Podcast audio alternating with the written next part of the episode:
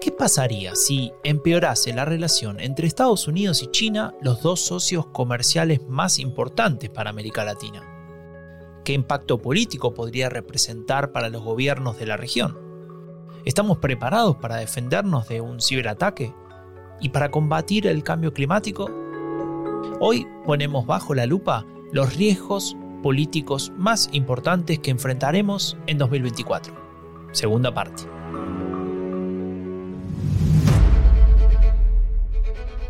En América Latina necesitamos poner el foco más allá de lo obvio. Encontrar esos aspectos, esos temas, esos detalles que nos permitan entender más sobre los procesos de nuestra región. Para eso hace falta un buen enfoque, que sea preciso, original, relevante. Hace falta poner cada cuestión bajo la lupa. Este es el podcast de Diálogo Político, un proyecto de la Fundación Conrad Adenauer. Conduce Franco de Ledone.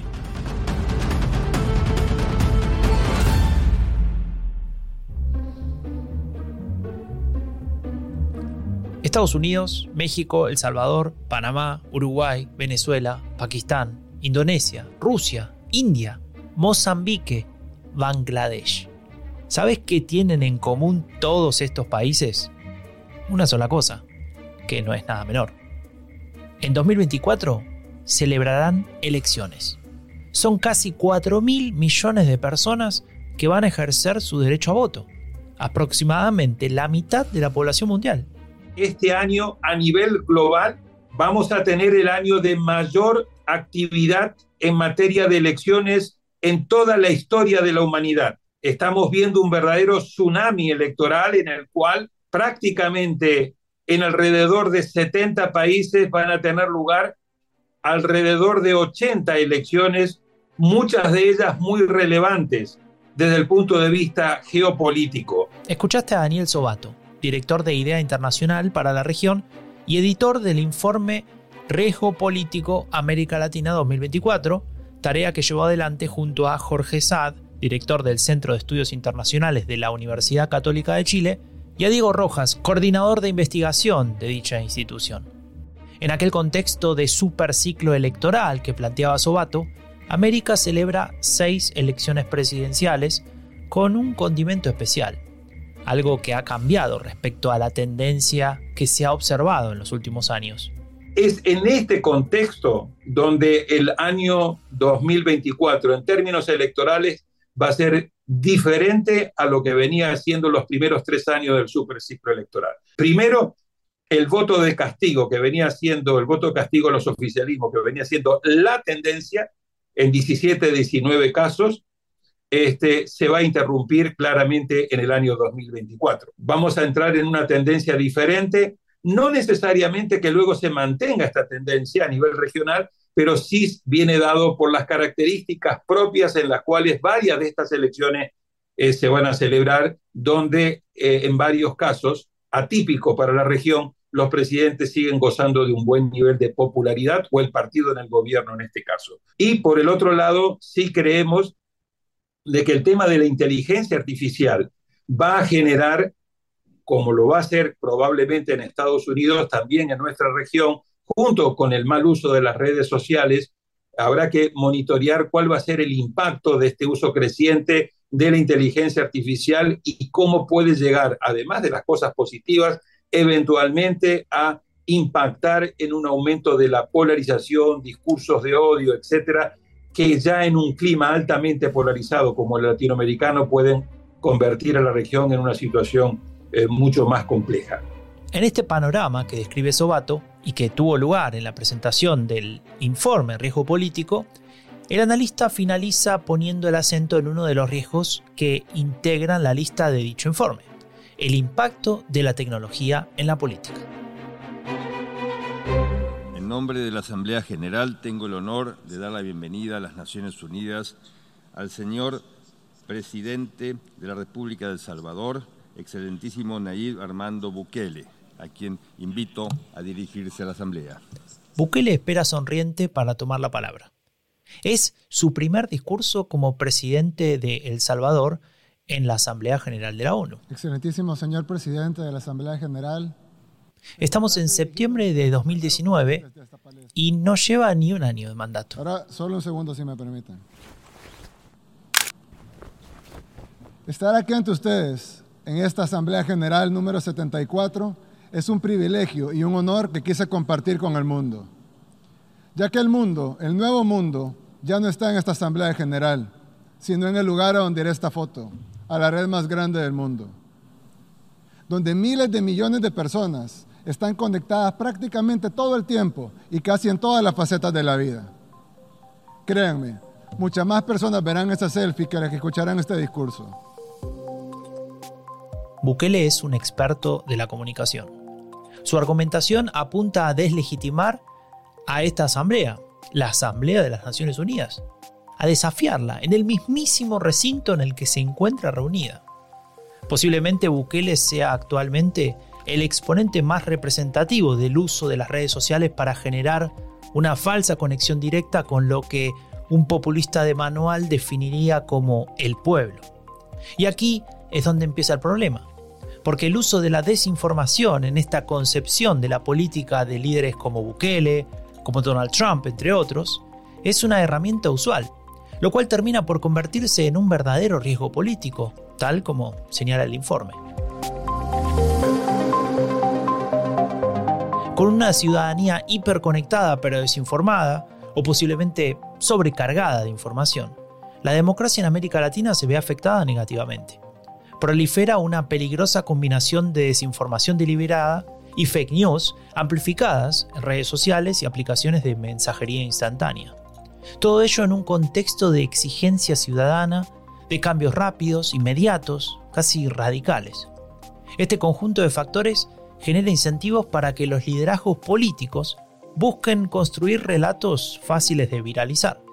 Y a lo anterior se le agrega otro factor importante en relación al impacto de la tecnología en la política en tanto herramienta de manipulación.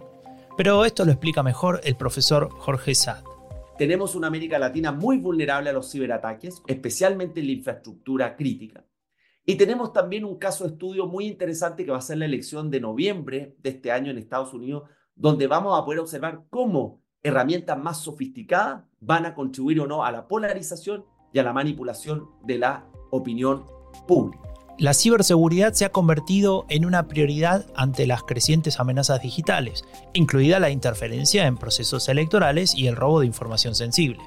Si a esto le sumamos la cuestión de la desinformación que mencionábamos previamente y la cuestión de la regulación del uso de inteligencia artificial en la región, y este riesgo político es clave para 2024 e incluso pensando en una perspectiva más prolongada.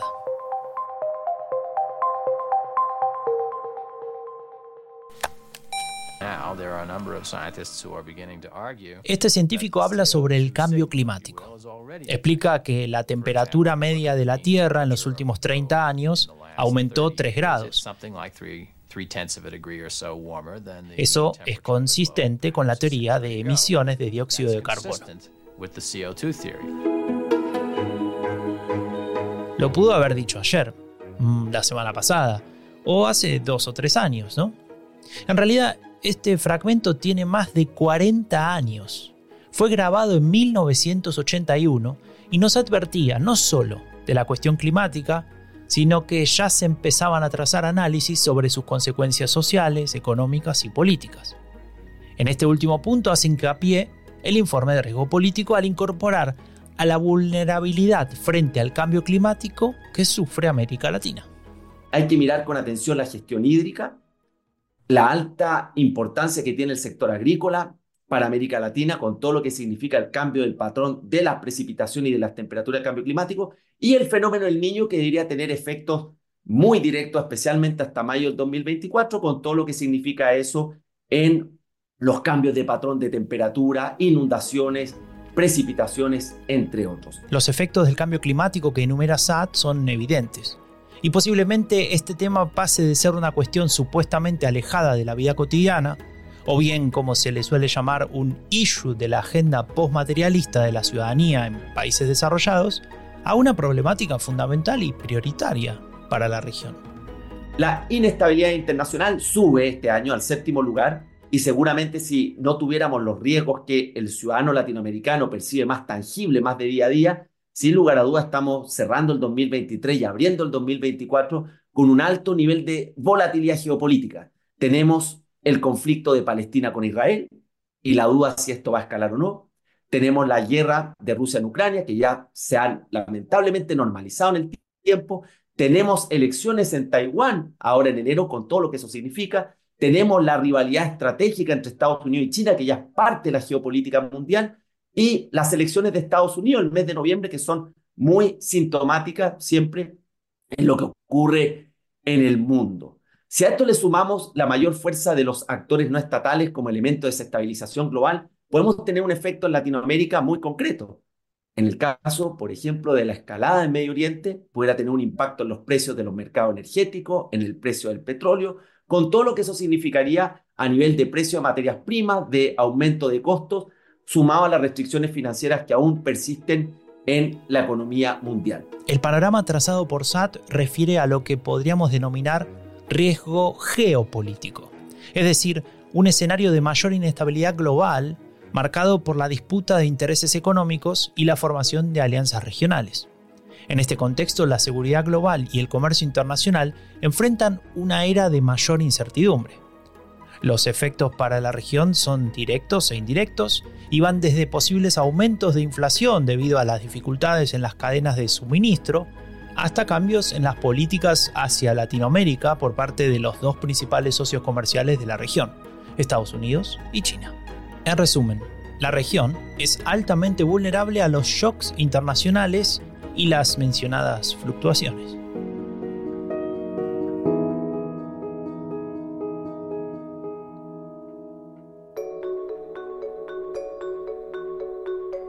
El informe de riesgo político América Latina 2024, editado por Jorge Saad, Daniel Sobato y Diego Rojas, no termina aquí. De hecho, se mencionan otros, como el aumento de flujos migratorios, la radicalización de las protestas sociales o el deterioro del clima de negocios. En conjunto representan un decálogo de desafíos y problemáticas que deberían ocupar los lugares prioritarios de los gobiernos de América Latina para este año. En mayor o menor medida, todos indican deficiencias o, para decirlo de una forma más optimista, márgenes de mejora. ¿Podrá nuestra región hacer frente a cada uno de ellos? Y hasta aquí llegamos por hoy. Ingresa a dialogopolitico.org para leer más sobre la política global y latinoamericana. Allí también te podrás descargar el informe de riesgo político América Latina 2024. Y no te olvides de registrarte en el newsletter para recibir cada semana lo más relevante en tu email. Yo soy Franco de Ledone y esto fue Bajo la Lupa, un podcast de diálogo político, un proyecto de la Fundación Conrad Adenauer. Nos escuchamos muy pronto.